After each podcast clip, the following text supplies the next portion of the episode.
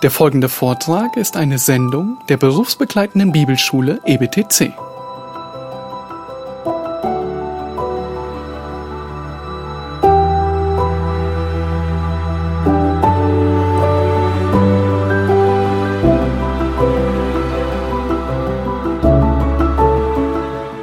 Ja, heute werden wir über die Lehre der Auserwählung sprechen.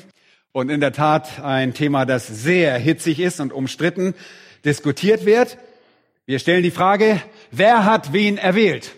Und die Lehre der souveränen Auserwählung, der Vorherbestimmung, wird oft so beendet, dass man in einem heißen Wortgefecht auseinandergeht. Es ist nicht einmal übertrieben zu sagen, dass es Leute gibt, die diesen Gedanken der Vorherbestimmung hassen und sie dem Teufel zuschreiben. Viele Leute hassen den Gedanken der göttlichen Auserwählung.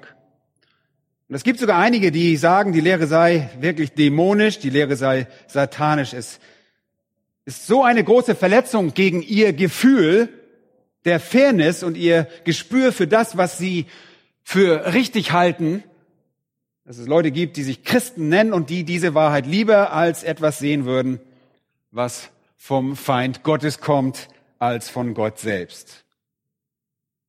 Für viele Menschen scheint es rein rationell betrachtet unfair zu sein, dass Gott auserwählt, wer errettet werden wird.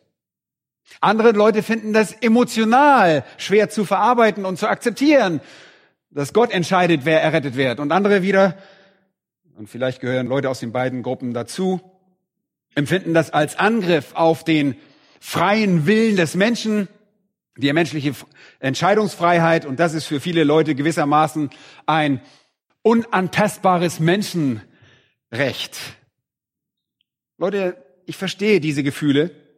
Es ist eine sehr schwierige Lehre. Es ist eine Lehre, die es durchzuarbeiten gilt. Alle von uns, die begriffen haben, was die Bibel über die Lehre der Auserwählung lehrt, mussten sich mit diesen rationalen Argumenten auseinandersetzen, die besagen, dass das unfair erscheint, dass das ungerecht erscheint, dass es so nicht sein kann. Wir mussten uns alle damit auseinandersetzen. Und wir mussten alle diesen emotionalen Aspekt ertragen. Und es ist traurig und es ist tragisch, dass Gott einige Sünder übergeht. Damit mussten wir uns alle auseinandersetzen. Wir alle mussten uns mit der Tatsache auseinandersetzen, dass wir zwar einen Willen und eine Wahl haben, dass diese jedoch letztlich nicht unabhängig von Gott ist, diese Wahl. Ich verstehe also, wie ihr euch fühlt. Einige von euch haben richtige Kämpfe damit. Ich verstehe all diese Dinge, weil niemand ein biblisches Verständnis der Lehre souveräner Auswählung erlangt, ohne diese Fragen durchzuarbeiten. Aber schließlich entscheidet nicht das, was meine Logik und was meine Emotion, sondern die Wahrheit entscheidet. Und deshalb müssen wir wohin zurückkehren? Zum Wort Gottes. Und erkennen, dass Gott Gott ist und nicht wir selbst. Manchmal machen wir uns zu Gott, oder? Gott ist Gott. Und auch wenn die Dinge für meinen Verstand irgendwie unlogisch erscheinen, ist es letztendlich doch so, dass mein Verstand, wie es gefallen ist. Und auch wenn die Dinge für meine Emotionen vielleicht schwierig zu verarbeiten sind, so muss ich realisieren, dass meine Gefühle, meine Gefühlswelt in einem gefallenen Zustand ist. Und auch wenn Dinge vielleicht nicht diese Dinge meinem Gefühl der Freiheit entsprechen, ist es auch hier wieder so, dass meine Freiheit gefallen ist. Und eine Sache werde ich nicht tun, und niemand würde das offen tun wollen, davon bin ich überzeugt, wir werden kein Gott nach unserem eigenen Ebenbild schaffen. Das werden wir nicht tun. Wir werden Gott nicht so konzipieren, dass er unserer Logik entspricht, unseren Emotionen und unserer Freiheit entspricht. Wir können Gott nicht so konzipieren und so zusammenbasteln, dass er das ist, was er nach unserem Ermessen sein sollte. Wir können Gott nicht so konzipieren, dass er so handelt, wie er nach unserem Ermessen handeln sollte. Und dennoch gibt es so viele Leute, die waghalsig den Versuch unternehmen, genau eben das zu tun. Sie scheinen sich an der Tatsache zu stören, dass sie durch ihre Ablehnung der Lehre, göttlicher Auserwählung, der Vorherbestimmung einen Gott geschaffen haben, der nicht der Gott der Bibel ist. Sie scheinen sich nicht daran zu stören. Der von ihnen geschaffene Gott ist vielleicht logischer für sie und vielleicht auch passt es besser in ihre Gefühlswelt hinein. Der passt vielleicht besser zu ihren Instinkten. Tatsache ist jedoch, dass der Gott, den sie geschaffen haben, nicht der wahre Gott der Bibel ist. Eine falsche Darstellung Gottes. Jegliche Umkehrung Gottes und jegliche Schmälerung Gottes wird also in euren Köpfen einen Gott schaffen, der nicht der wahre und lebendige Gott der Bibel ist. Eine solche Fehldarstellung korrumpiert deshalb auch unweigerlich unsere Anbetung. Sie verdirbt die wahre Anbetung, wenn wir ein falsches Bild von Gott haben und ihn verdrehen. Diese Darstellung kann sowohl gotteslästerig als auch ignorant sein. Und eine Illustration dieser Fehldarstellung aus einem anderen Bereich die sich mit dem Wesen Gottes beschäftigt, wäre die Schöpfung.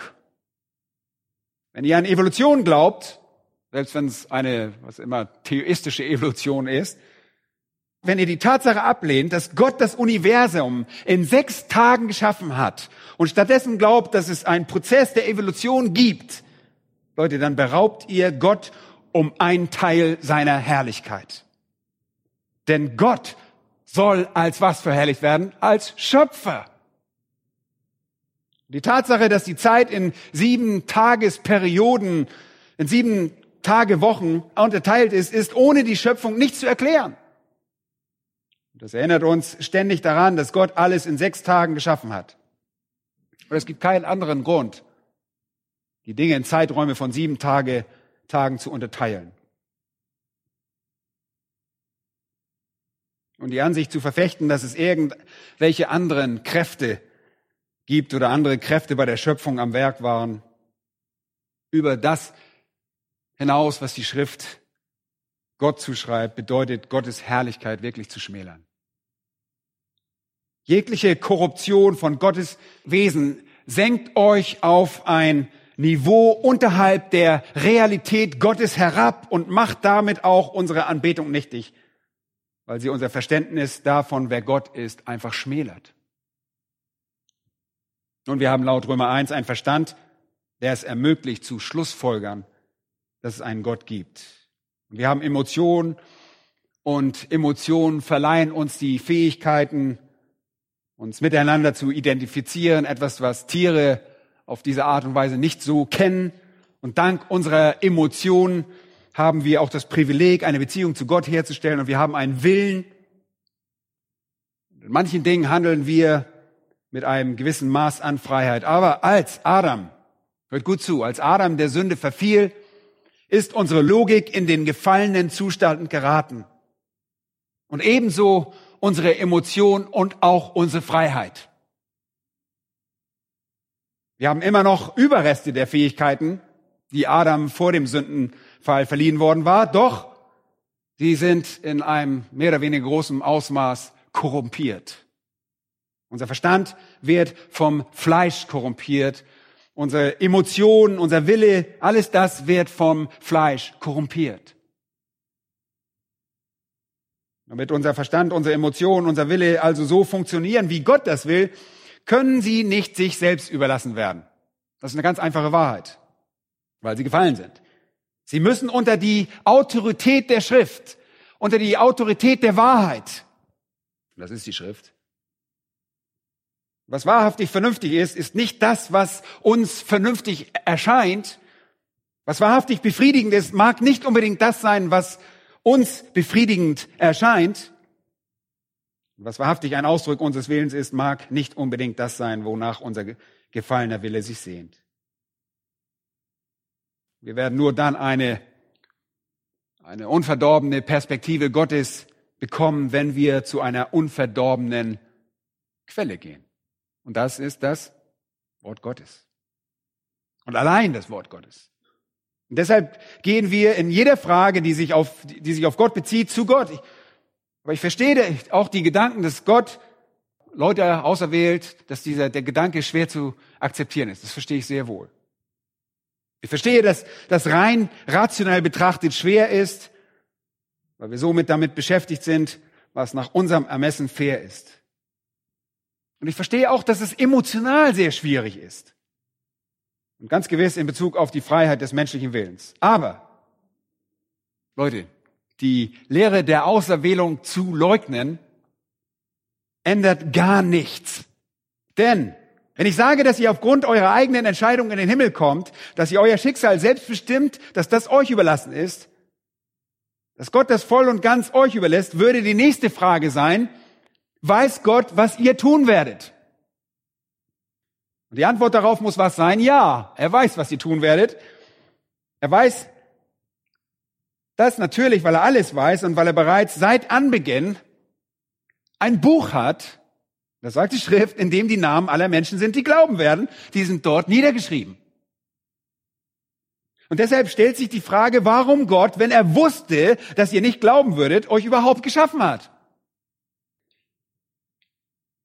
In diesem Dilemma können wir also überhaupt nicht entkommen, auch wenn wir die Lehre der Auserwählung ablehnen. Vielleicht kommt dann jemand als Anhänger des offenen Theismus, ich werde später ein bisschen dazu sagen, und er sagt, nun, Gott weiß das eben nicht. Gott weiß das nicht. Und weil Gott es nicht weiß, warum hat er euch dann nicht einfach fallen lassen, wenn er das nicht weiß?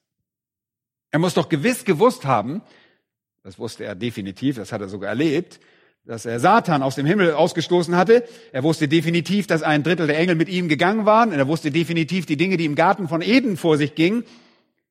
Da wusste er genau Bescheid. Warum sollte er nun all das weiterführen? Warum würde er die menschliche Rasse schaffen, wenn überhaupt nur die Möglichkeit der Hölle bestand? Man kommt einfach nie um dieses Thema herum. Am Ende ist eine Sache ganz klar. Wirklich, eine Sache ist völlig klar. Gott hat nie geplant, jeden zu retten. Und ihr fragt, woher weißt du das? Weil nicht jeder gerettet ist. Deshalb kann Gott nicht geplant haben, jeden zu retten. Denn sonst wäre jeder Mensch errettet, oder? Das ist ganz logisch. Gott kann tun, was er beabsichtigt, oder? Kann er das tun? Glauben wir an seine Allmacht? Ja, natürlich glauben wir das. Und natürlich gibt es auch hier wieder Menschen, die den Boden der Schrift verlassen und damit ihre Gefühle aus dieser Sache irgendwie herauskommen und getröstet werden. Und dann haben sie den Universalismus, die Allversöhnung geschaffen. Und so dreht sich der Mensch die Dinge, bis sie ihm irgendwie angenehm erscheinen. Aber das können wir nicht tun. Aber die Frage, die wir stellen, ist, warum Gott manche Menschen übergeht und andere Menschen auserwählt. Das ist eine faire Frage.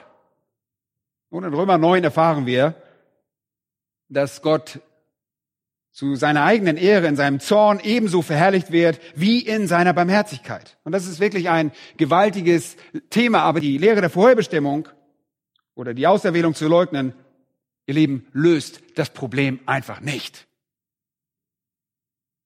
Eine Sache ist klar. Gott hat sich nicht dafür entschieden, jeden zu retten. So viel ist klar. Jesus sagte das, als er sagte, viele sind auf dem breiten Weg, der zum Verderben führt. Und deshalb lautet die Frage also, wenn Gott gemäß seinem vollkommenen, gerechten, heiligen, souveränen Plan bestimmt hat, manche zu retten, auf welche Weise hat er diesen Entschluss getroffen? Hat er das einfach mir nichts, dir nichts willkürlich getan? Oder hat er das im Namen der Leute, die ihre Wahl für ihn treffen, getan? Oder hat er die Entscheidung vielleicht doch selbst getroffen? Nun, zuerst einmal wissen wir, dass er sich entschieden hat, nicht alle Menschen zu retten. Denn sonst gäbe es keine was? Keine ewige Hölle. Und es gäbe nicht nur wenige, die den Weg zum ewigen Leben finden. Macht Sinn, oder? Könnt ihr mir noch folgen? Ja. Damit bleibt also nur noch die Frage, wer hat wen erwählt? Wählen die Menschen Gott aus oder wählt Gott die Menschen aus? Und die Frage darauf finden wir in der Bibel. Beim letzten Mal habe ich euch eine lange Liste mit Bibelversen gegeben und heute werde ich noch einige hinzufügen, um euch zu zeigen, dass ihr seht, dass das nicht irgendwie ein isoliertes Thema an irgendeiner Stelle im Wort Gottes ist. Egal wo die Schrift spricht immer davon, so zum Beispiel auch in 5. Mose Kapitel 10. Da steht Folgendes, Gott spricht dort zu Israel. 5. Mose Kapitel 10, die Verse 14 bis 15. Da heißt es, Siehe der Himmel und aller Himmel Himmel und die Erde und alles, was in ihr ist, gehört Jahwe, deinem Gott. Und das ist die Aussage über die höchste Autorität Gottes.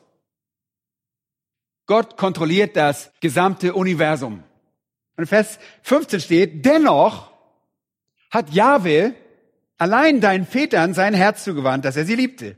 Und er hat ihren Samen nach ihnen aus allen Völkern auserwählt, nämlich euch, wie es heute der Fall ist. Leute, Mose beschreibt dort in 5. Mose 10, dass alles dem Herrn gehört. Alles im Himmel und alle Himmel, Himmel, alles auf der Erde und alles, was existiert, gehört einfach Gott. Und aus all dem hat Gott euch auserwählt, sagt er. Den Samen Abrahams und eure Nachfahren und hat euch sein Herz zugewandt, euch allein. Das heißt, er traf eine Wahl. Und er hat alle anderen Völker übergangen. Leute, das ist nichts Ungewöhnliches für Gott, auch nicht im Neuen Testament. Im Alten Testament sagt er sogar, ich habe Abraham gewählt.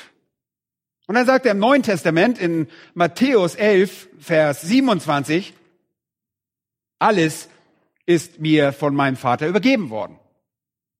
Und dann kommt diese wichtige Zeile, und niemand kennt den Sohn als nur der Vater, und niemand erkennt den Vater als nur den Sohn.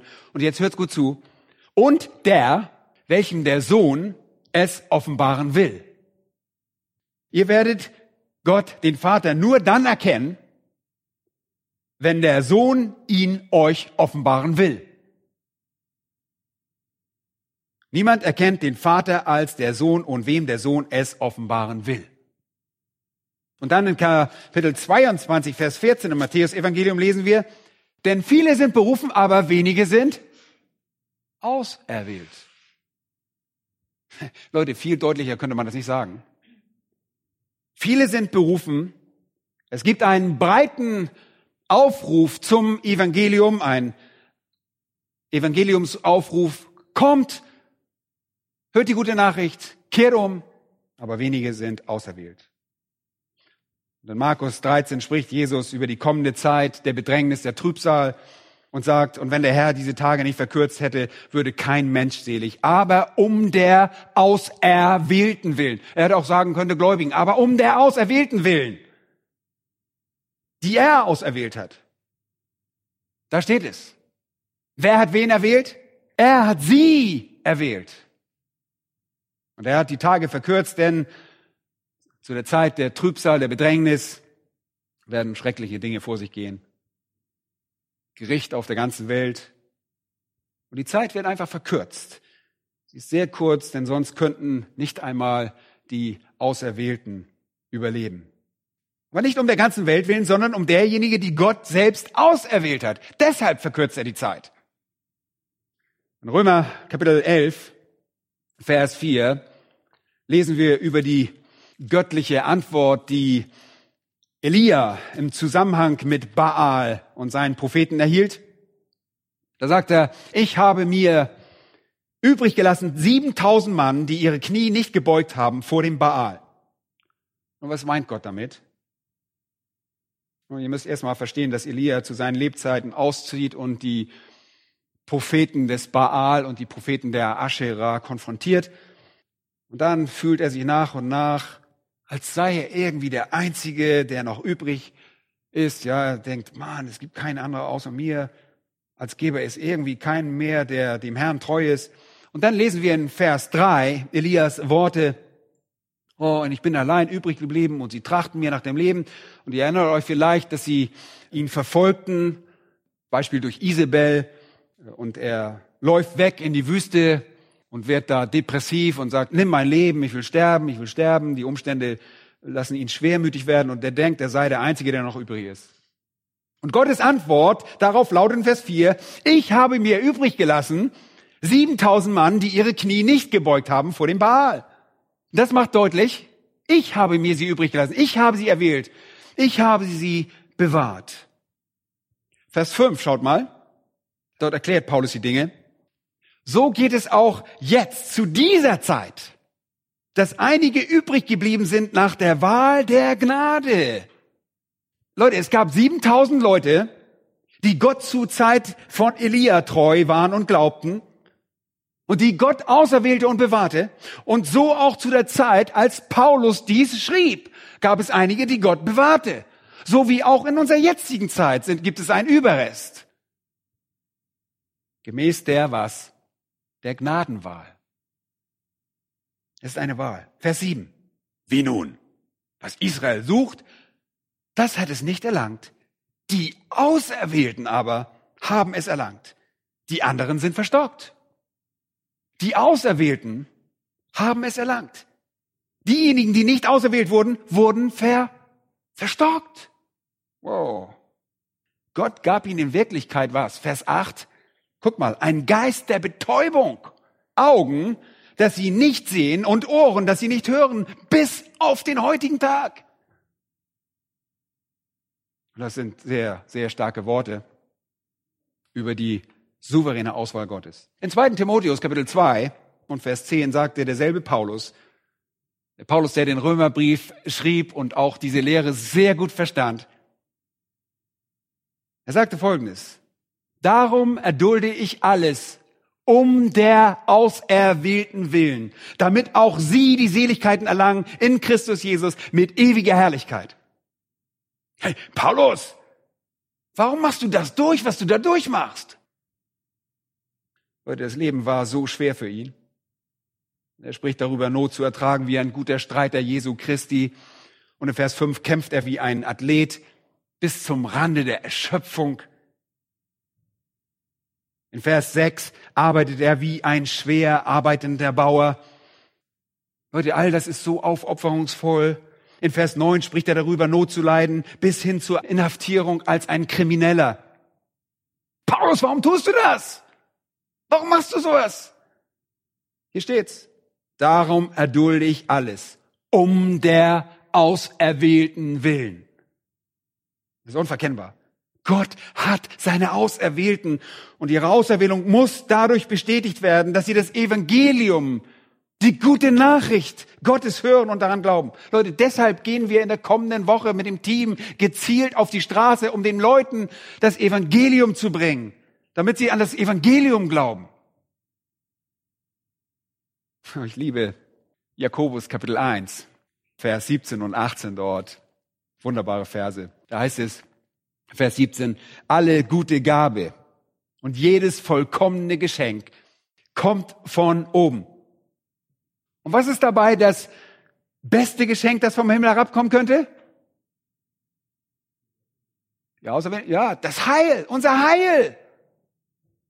Jede gute Gabe, die beste Sache auf der Welt, aber dabei ist die Rettung. Die vollkommene Gabe kommt von oben. Alles kommt von Gott.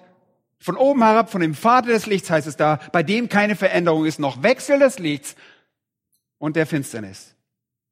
Alles, was gut ist, und das Heil steht ganz oben auf dieser Liste, kommt von Gott. Und deshalb heißt es dann in Vers 18, er hat uns geboren.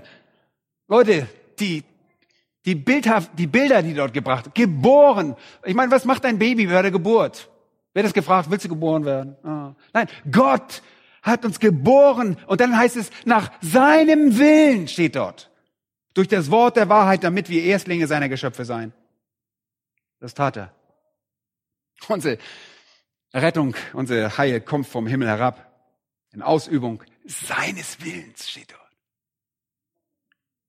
Er hat uns geboren durch das Wort der Wahrheit und das Evangelium. Und dann ein Kapitel weiter, Kapitel 2, Vers 5 im Jakobusbrief lesen wir, hört meine geliebten Brüder, hat nicht Gott die Armen dieser Welt was erwählt? Dass sie reich im Glauben würden und Erben des Reiches, dass er denen verheißen hat, die ihn lieben? Leute, warum sind die meisten Leute, die gläubig sind, arm? Warum sind die meisten arm? Weil Gott die Armen auserwählt hat. Nicht alle, nicht alle umfassend, aber die meisten Leute sind arm. So steht es da. Gott hat die Armen auserwählt. Hat nicht Gott die Armen in der Welt erwählt? Und dann heißt es in Offenbarung 13, Vers 8 und Offenbarung 17, Vers 8, Ihre Namen stehen vom Anfang der Welt an geschrieben im Buch des Lebens des Lammes. Hm, wie denn das? durch eine Entscheidung, die Gott selbst traf. Ah, ich weiß nicht, ob ihr noch euren Finger im zweiten Timotheus habt, aber im zweiten Timotheus, Kapitel 2 und Vers 19, spricht Paulus von Leuten, die von der Wahrheit abgewichen sind und von denen, die andere wieder vom Glauben abbringen. 2. Timotheus 2 und dann Vers 19. Aber der feste Grund Gottes bleibt bestehen. Und Gott hat eine Grundlage geschaffen, eine Grundlage für die Gemeinde. Und diese Grundlage sind gewissermaßen diese Worte. Was steht dort? Der Herr kennt die Seinen. Leute, das ist so wunderbar. Der Herr kennt die Seinen, Gott weiß, wer zu ihm gehört. Und wenn wir dann an unserem Auge Johannes Kapitel 3 vorbeiziehen lassen, das jeder Schüler und Student der Bibel, der Schrift sehr gut kennt, lesen wir dort Folgendes. Johannes Kapitel 3 und Vers 3. Wahrlich, wahrlich, ich sage dir, wenn jemand nicht von neuem geboren wird, so kann er das Reich Gottes nicht sehen. Und Nikodemus fragte, wie kann ein Mensch geboren werden, wenn er alt ist? Kann er noch zum zweiten Mal in den Schoß seiner Mutter eingehen und geboren werden? Nun, Leute, die Metapher hier, die versteht Nikodemus sehr wohl. Er greift sie auf. Es ist nicht so, dass Nikodemus nicht versteht, sondern er versteht das, aber er fragt sich, wie ist das möglich? Er weiß, dass hier Jesus auf einer geistlichen Ebene spricht und er fragt, wie ist das möglich? Und hier kommt eine erstaunliche Antwort. Jesus sagt nicht, nun, ihr müsst ein gewisses Übergabegebet sprechen, ihr müsst zum Altar nach vorne gehen oder sonst irgendwas. Nein, das sagt er nicht. Er sagt, wahrlich, wahrlich, ich sage dir, wenn jemand nicht aus Wasser und Geist geboren wird, so kann er nicht in das Reich Gottes eingehen. Er sagt, ohne den Heiligen Geist wird das nicht geschehen. Und er sagt, wer aus Fleisch geboren ist, das ist Fleisch, oder was aus Fleisch geboren ist, das ist Fleisch, und was aus dem Geist geboren ist, das ist Geist. Wundere dich nicht, dass ich dir gesagt habe, ihr müsst von neuem geboren werden. Leute, was auch immer, wann auch immer, wo auch immer und wem auch immer es widerfährt, es geschieht immer durch das Werk des Heiligen Geistes. Es ist eine Geburt von oben. Und in Vers 8 sagt Jesus, der Wind weht, wo er will. Und du hörst sein Sausen. Aber du weißt nicht, woher er kommt und wohin er geht. So ist jeder, der aus dem Geist geboren ist. Ist das nicht eine wunderbare Illustration? Der Wind weht, wo er will, wo immer er will. Und niemand schreibt dem Wind vor, wo er hingehen soll, oder? Oder habt ihr mal irgendwie einen von diesen Wetterfröschen gesehen, der gesagt hat, äh, Wind, du sollst da längs gehen? Nein, keiner schreibt ihm das vor. Niemand schreibt dem Wind vor. Ein Sturm tritt auf, wo er will. Leute, und genauso ist es mit dem Heiligen Geist. Er geht dorthin, wo er will. Er wirkt dort, wo er will. Er weht, wo er will. Das ist, er ist souverän und tut, was er will. In dem Leben der Person, für die er sich entschieden hat. Und am Ende bekommt deshalb der Geist und deshalb bekommt Gott die Ehre. Und ihm sei die Ehre allein. Leute, schlagt mal 1. Korinther Kapitel 1 auf. Dort kann man das sehr wunderbar veranschaulichen. Hier ist eine Textstelle, die ihr wirklich nehmen könnt, wenn ihr mit Leuten zu tun habt, die die Lehre der Vorherbestimmung ablehnen. Wenn ihr mit äh, Pelagianern oder Arminianern zu tun habt, also die Leute, die von der Lehre des Arminius nachfolgen, der die Lehre auch leugnete. Wenn ihr mit solchen Leuten zu tun habt, wird dieser Text ihre Einwände einfach beenden. Schaut einmal in 1. Korinther 1 und dort Vers 26. Seht doch eure Berufung an, ihr Brüder. Da sind nicht viele Weise nach dem Fleisch, nicht viele Mächtige, nicht viele Vornehme. Er sagt, hey Leute, guckt euch einmal um. Ihr sitzt dort in der Gemeinde Korinth, ihr könnt es auch hier tun, wenn ihr wollt. Aber guckt euch einfach mal um, schaut euch um. Seht ihr diejenigen, die wirksam zum Heil berufen wurden? Wie viele Weise, Weise dieser Welt sind unter diesen Leuten? Wie viele Mächtige der Welt sind unter ihnen? Wie viele Vornehme sind unter ihnen? Wie viele Könige oder aus königlichem Geschlecht sind in eurer Gemeinde? Nun, ist weiter, Vers 27. Sondern das Törichte der Welt hat Gott erwählt um die Weisen zu Schanden zu machen. Und das Schwache der Welt hat Gott erwählt, um das Starke einfach zu Schanden zu machen. Und das Unedle der Welt und das Verachtete der Welt hat Gott erwählt. Dreimal. Das, was nichts ist, damit er zunichte mache, was etwas ist. Damit vor ihm kein Fleisch rühme, so ist es wörtlich. Kein Fleisch. Ihr Lieben, bei dieser Textstelle stecken diese Arminianer wirklich in der Patsche. Hier steht, dass Gott verherrlichten wollte. Gott wollte all die Ehre für sich. Kein Mensch, der errettet ist, könnte sich je seiner eigenen Errettung rühmen. Es dient ja der Ehre Gottes am besten, die Törichten und die Schwachen und die Unedlen, die Verachteten und die Unbedeutenden zu erwählen. Jetzt hört gut zu, jetzt kommt der Knackpunkt. Wenn die Schwachen und Törichten Gott wählen, Leute, dann ergibt dieser ganze Abschnitt überhaupt keinen Sinn. Wenn die Schwachen und Törichten Gott wählen, wer erhält dann die Ehre? Die Törichten und die Schwachen. Und das würde den ganzen Text einfach auf den Kopf stellen. Wie würde das dann die menschliche Prahlerei beenden? Wenn die Törichten und die Schwachen sagen können, ah, ich bin doch ganz schön schlau. Und Vers 30 sagt er, durch ihn aber, das ist Gott, seid ihr in Christus Jesus. Ihr seid in Christus Jesus, weil Gott das getan hat. Deshalb heißt es in Vers 31, wer sich rühmen will, der rühme sich des Herrn. Und dieser Gedanke, diese Lehre findet sich einfach überall in der Bibel. In diesem Abschnitt geht es nicht um die Entscheidung des Menschen. Das hier hat nichts mit der Entscheidung des Menschen zu tun. Hier geht es um Gottes Entscheidung. Wenn es um die Entscheidung des Menschen ginge, wie würde es dann der menschlichen Prahlerei ein Ende bereiten? Das frage ich euch. Das würde den ganzen Text hier im ersten Korintherbrief zu völligen Unsinn machen. Das wäre absoluter Blödsinn. Und wenn wir schon mal bei diesem Thema sind, lass uns nochmal zurückgehen zu Römer Kapitel 9.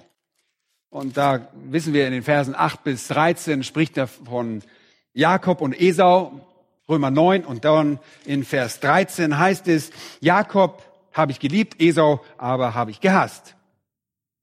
Und in Vers 11 heißt es, als die Kinder noch nicht geboren waren und weder Gutes noch Böses getan hatten, damit der gemäß der Auserwählung gefasste Vorsatz Gottes bestehen bleibe, nicht aufgrund von Werken, wählte Gott Jakob. Leute, nicht von irgendetwas, was sie getan hatten. Nicht auf irgendeiner Grundlage der Werke, eines Verdienstes, sondern einfach aufgrund von Gottes Vorsatz. Und hier steht nichts davon, dass Jakob Gott wählte. Nee. Vers 14 wird das besiegelt. Schaut mal Vers 14 an. Was wollen wir nun sagen? Was wollen wir nun sagen? Ist etwa Ungerechtigkeit bei Gott? Die Antwort kommt gleich, wird gleich geliefert. Das sei ferne. Versteht ihr, wie wichtig diese Frage ist? Ihr müsst jetzt ganz aufmerksam folgen. Wenn die Entscheidung Jakob überlassen gewesen wäre und wenn sie den Menschen überlassen gewesen wäre, wenn jeder diese Entscheidung treffen könnte, Ihr Lieben, wenn es uns überlassen wäre, warum müssten wir dann überhaupt die Gerechtigkeit Gottes verteidigen? Das wäre dann völlig überflüssig. Warum müssten wir jemals sagen, bei Gott gibt es keine Ungerechtigkeit? Und ich meine, wenn wir Gott wählen, warum macht Paulus sich denn Sorgen, dass wir denken könnten, Gott sei ungerecht? Wenn es doch einfach unsere Entscheidung ist. Wenn Paulus sagen würde, Gott wählt einfach diejenigen, die ihn wählen, wie es auch einige glauben, dann wäre das nach menschlichem Ermessen nicht ungerecht. Und dann müsste niemand, niemand von uns die Gerechtigkeit Gottes verteidigen. Niemand würde Gott beschuldigen, ungerecht zu sein, wenn Gott einfach nur die erwählt, die ihn wählen. Aber Paulus weiß, dass die Menschen Gott der Ungerechtigkeit bezichtigen werden. Warum? Weil es unserem gefallenen Verstand einfach gegen den Strich geht, wenn wir hören, dass Gott seine Wahl nach seinem eigenen Vorsatz trifft. Das geht dem natürlichen Menschen, unserem fleischlichen Verstand einfach gegen den Strich. Vers 20 sagt er dann, ja, oh Mensch, wer bist du denn, dass du mit Gott rechten willst? Warum würde irgendjemand Gott wieder Worte geben? Wenn Gott einfach diejenigen wählen würde, die ihn wählen, dann würden sie ihm nicht widersprechen. Nun, es ist vielmehr so, dass es Menschen gibt, die so großen Anstoß nehmen an der Tatsache, dass Gott auserwählt, dass sie ihm Widerworte geben. Und Paulus sagt, ihr seid wie etwas, das geformt wird. Und zu dem, der euch geformt, sagt, warum hast du mich so gemacht? Nun, worum geht es hier? Wenn Gott nicht derjenige gewesen wäre, der euch zu dem gemacht hat, was ihr seid, dann würdet ihr ihm deswegen nicht widersprechen. Dann wäre die ganze Argumentationskette hier völliger Unsinn, wenn nicht absolut eindeutig wäre, dass es sich um eine göttliche Auserwählung handelt. Wenn es eine Frage der freien Entscheidung des Menschen ist, gibt es keinen Grund, Gott zu widersprechen. Okay, da würde sich keiner aufregen. Wenn es eine Frage der freien Entscheidung des Menschen ist und Gott einfach diejenigen wählt, die sich für ihn entscheiden, dann ist es überhaupt nicht nötig, Gottes Gerechtigkeit zu verteidigen.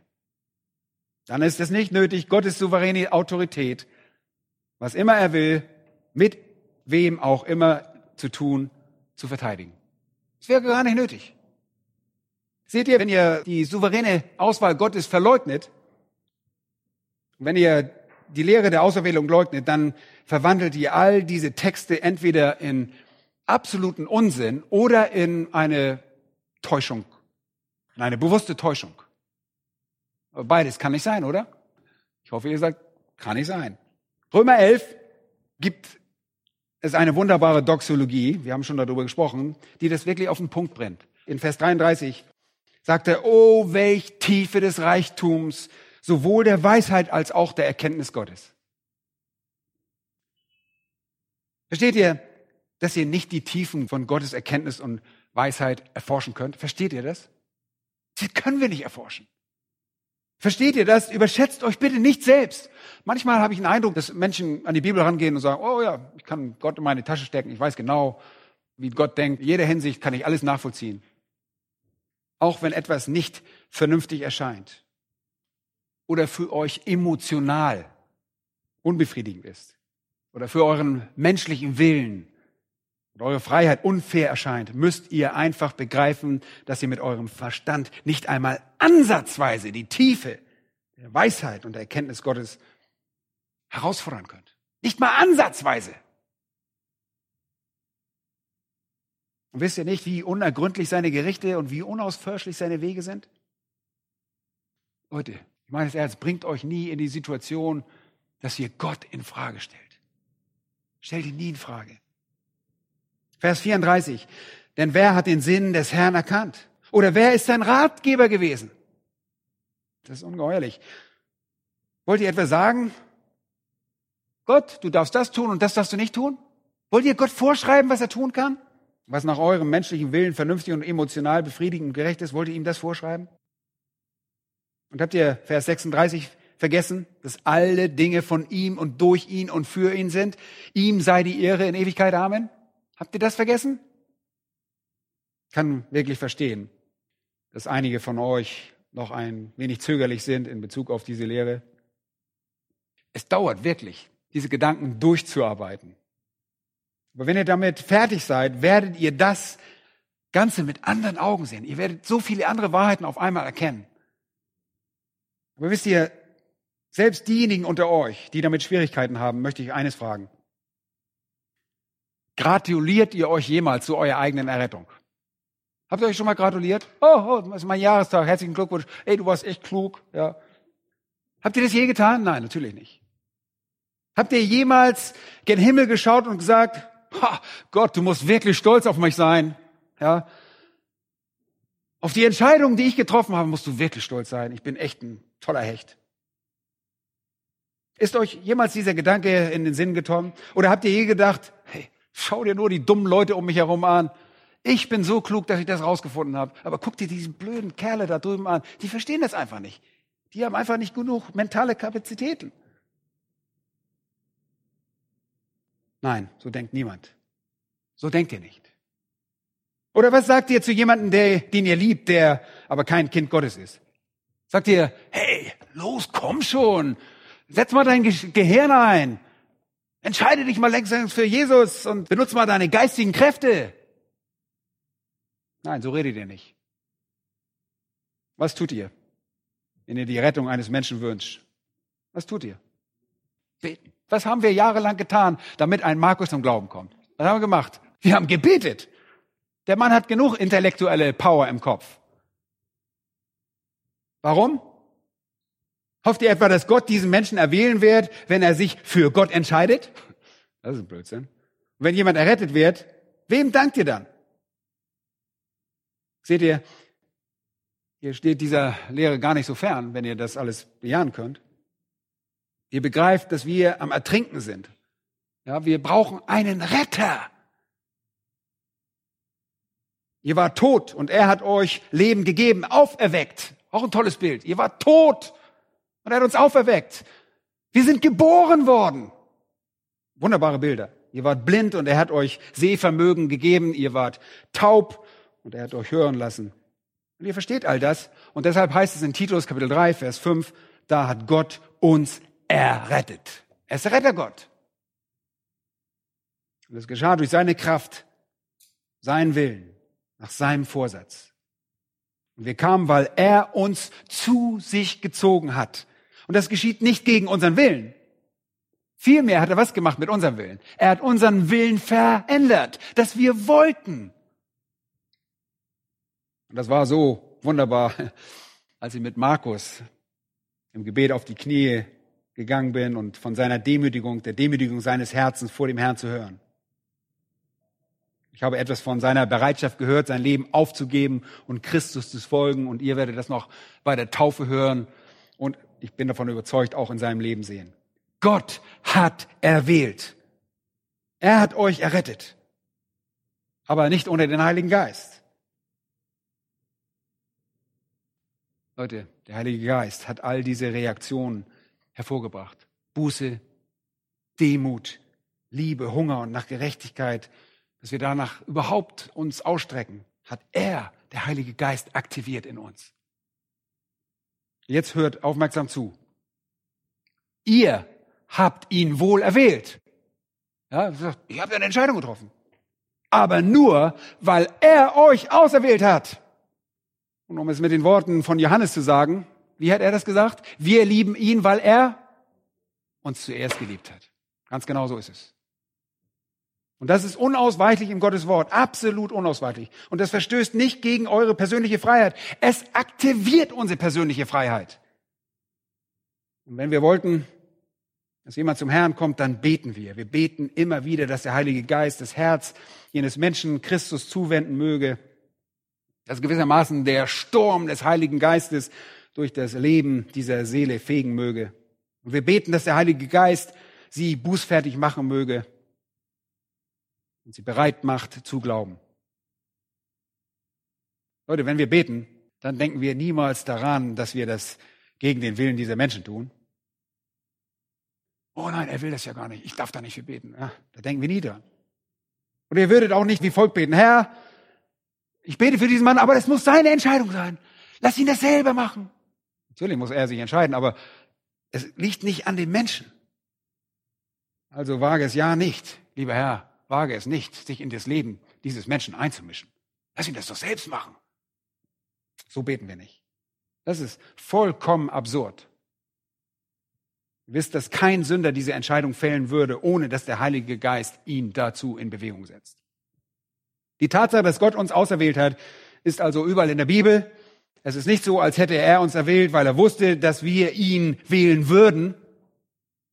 Wenn er uns nicht auserwählte, hätten wir ihn nie gewählt. Niemals. Und ich habe euch gesagt, als wir über die Lehre des Beharrens der Heiligen gesprochen haben, dass ich mein Heil verlieren würde, wenn das möglich wäre. Und ich sage euch, wenn ich mein Heil verlieren könnte, dann würde ich das jeden Tag zehnmal verlieren. Und wenn ich verantwortlich wäre für mein Heil, für meine, die Bewahrung meines Heils, dann wäre ich auf verlorenen Posten. Und genauso verloren bin ich in Bezug auf die Errettung. Ich kann mich nicht selbst retten. Ich kann mich weder selbst erretten noch mein Heil alleine bewahren.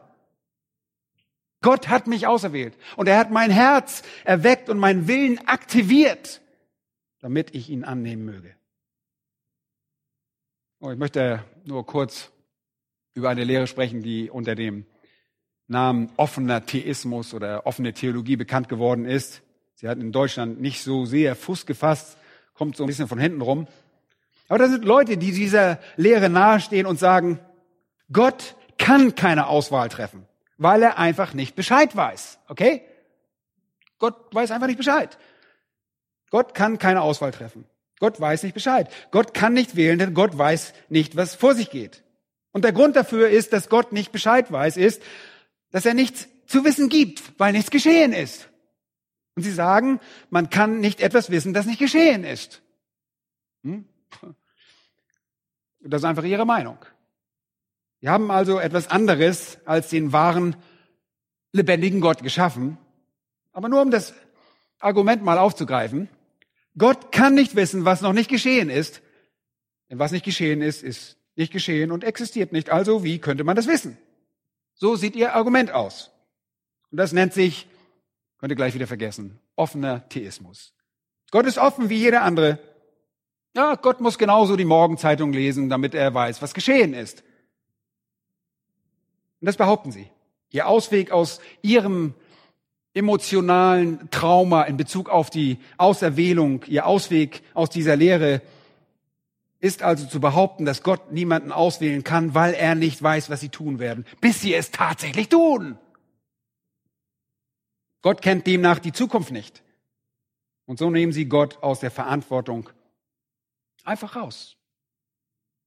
Und wirklich, ist das so? Meine Frage ist, warum heißt es dann in Jesaja 46, Vers 10, ich verkündige von Anfang an das Ende? Was bedeutet das? Und warum heißt es in Jesaja 41, Verse 21 bis 23 und Jesaja 44, Verse 7 und 8, dass seine Kenntnis der Zukunft das ist, was ihn von all den falschen Göttern unterscheidet. Warum steht es da? Oder wie kommt es, dass er in der Bibel immer wieder Ereignisse vorhersagt, Jahrhunderte bevor sie überhaupt sich ereignete? Wie kann das möglich sein? Wie kommt es zum Beispiel, dass Gott in Jesaja 44, 28 Kyros als den Herrscher benennt, der Jerusalem wieder auferbauen wird. Wo doch der Name Kyros und selbst seine Existenz als Mensch von einer unvorstellbaren, langen und komplexen Reihe von menschlichen Entscheidungen abhing, die diese Prophezeiung von ihrer Erfüllung trennten. Vorher wusste Gott das. In 1. Könige, Kapitel 13, 2 sagte Gott die Geburt von Josia 300 Jahre vor dem Ereignis voraus. Woher wusste er das? Und in 2. Könige 1925 sagt er ausdrücklich, dass er die militärischen Siege der Assyrer längst beschlossen und vorbereitet hatte, lange bevor sie wirklich stattfanden. Gott sagt, Ägyptens unfreiwillige Unterdrückung Israels in 1. Mose 15, 13 vorher.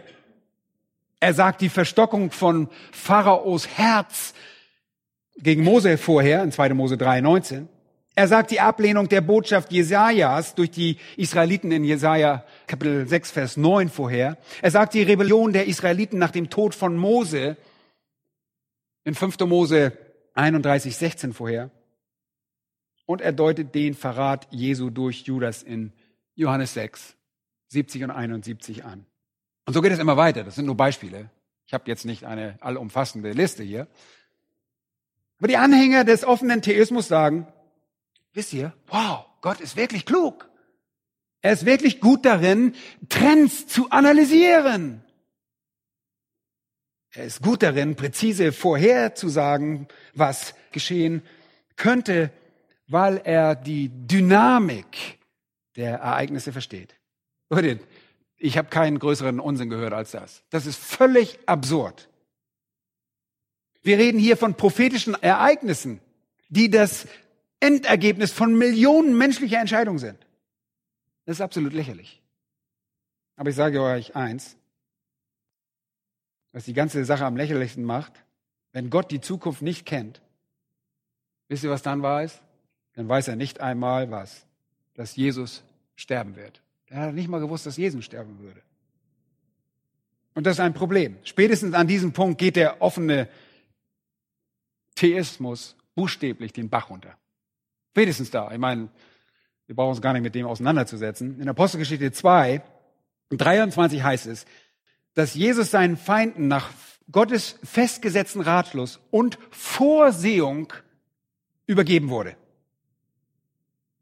Hat Gott die Verhaftung von Jesus geplant? Hat Gott all das im Detail geplant? Nun, Sie haben Jesus laut Apostelgeschichte 4, 28 das angetan. Und zwar das, was Gottes Hand und Ratschluss zuvor bestimmt hatte. Ja, sie haben gedacht, wir sind diejenigen, die um, umbringen. Aber Gott hatte das schon lange geplant. Leute, ihr glaubt doch nicht, dass Gott einfach auf das reagierte, was Jesus widerfuhr, während es geschah. Nein. Wir glauben, dass er ein Lamm war, das bereits vor Anbeginn der Welt geschlachtet wurde. Tut ihr das nicht? Doch, das sagt die Schrift. Nun hört mir gut zu. Wenn Gott keine Macht hat über die Menschen und ihre Handlungen ausübt und wenn Gott nicht diese Handlungen steuert, beziehungsweise diese Handlungen in die Erfüllung seines Vorsatzes integriert, und wenn Gott nicht einmal einen Plan hat, weil er nicht weiß, was geschehen wird, wie konnte er dann wissen, dass Jesus am Kreuz landen würde? Das ist völliger, völliger Blödsinn. Wenn er die Zukunft nicht kennt, wie konnte er dann wissen, dass die Juden überhaupt kooperieren würden? Wie konnte er wissen, dass Judas, der mit Jesus ging, nicht nach zwei Jahren gesagt hat, ich habe die Nase voll, ich hau ab? Wie konnte er wissen, dass Judas ihn verraten würde? Wie konnte er wissen, dass Judas das Geld auf den Boden werfen würde? Woher wusste er das? Woher wusste er irgendetwas davon? Und ihr Lieben, wir zweifeln das nicht an. Er kennt die Zukunft. Er kennt sie nicht nur, sondern er bestimmt sie vorher. Er kennt sie nicht nur. Er bestimmt diese Sachen. Und wenn er sie vorherbestimmt hat, sorgt er auch dafür, dass die Dinge geschehen. Darauf können wir uns verlassen. Hätte er die Zukunft nicht gekannt, hätte er nicht gewusst, dass die römischen Soldaten Jesus überhaupt kreuzigen würden. Wie hätte er wissen können, dass äh, Pilatus nicht sagen würde, ach, ich habe einfach keine Lust, äh, mich mit diesem gerechten Mann zu beschäftigen, lasst ihn laufen, äh, bringt ihn irgendwo in die Wüste und lasst ihn da verrecken oder sonst irgendwas. Pff, lass ihn in Griechenland untertauchen oder sonst was. Nein. Wenn Gott die Zukunft nicht kennt, dann weiß er nicht, dass sein Sohn für eure Sünden sterben wird. Und das ist lächerlich. Er kennt die Zukunft nicht nur, er bestimmt sie vorher. Ein Autor drückte das mal folgendermaßen aus, Zitat. Die Kreuzigung von Jesus Christus, der Dreh- und Angelpunkt der Geschichte und die unentbehrliche Voraussetzung für unser Heil, wurde ganz gewiss nicht den Launen des menschlichen Willens überlassen. Sie wurde vor Anbeginn der Zeit vorherbestimmt und es ist unmöglich, dass sie nicht geschehen wäre. Die Bibel deutet an keiner Stelle an und lässt auch nur die Deutung zu, dass Judas, Kaiaphas, Pilatus und die Soldaten unwillige Schachfiguren waren, die von Gott dazu gezwungen wurden, ein schreckliches Verbrechen zu begehen. Sie handelten aus freien Stücken im Einklang mit ihren eigenen Motiven und Plänen. Und dennoch taten sie genau das, was Gottes Vorsatz und Plan vorherbestimmt hatte. Zitat Ende. Eine großartige Aussage. Gott hat alles vorherbestimmt. Alle Entscheidungen sind seine Entscheidung. Und er schließt gewiss die Entscheidung für die Errettung der verlorenen, toten, blinden Sünder ein. Und ich wiederhole noch einmal das, was Johannes gesagt hat. Wir lieben ihn, weil er uns zuvor geliebt hat. Okay, das war die Einleitung zur Predigt. Kommt in 14 Tagen wieder und dann setzen wir an dieser Stelle fort. Lass uns zusammen beten.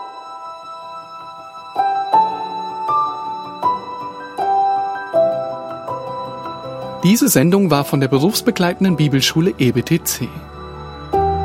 Unser Ziel ist, Jünger fürs Leben zuzurüsten, um der Gemeinde Christi zu dienen.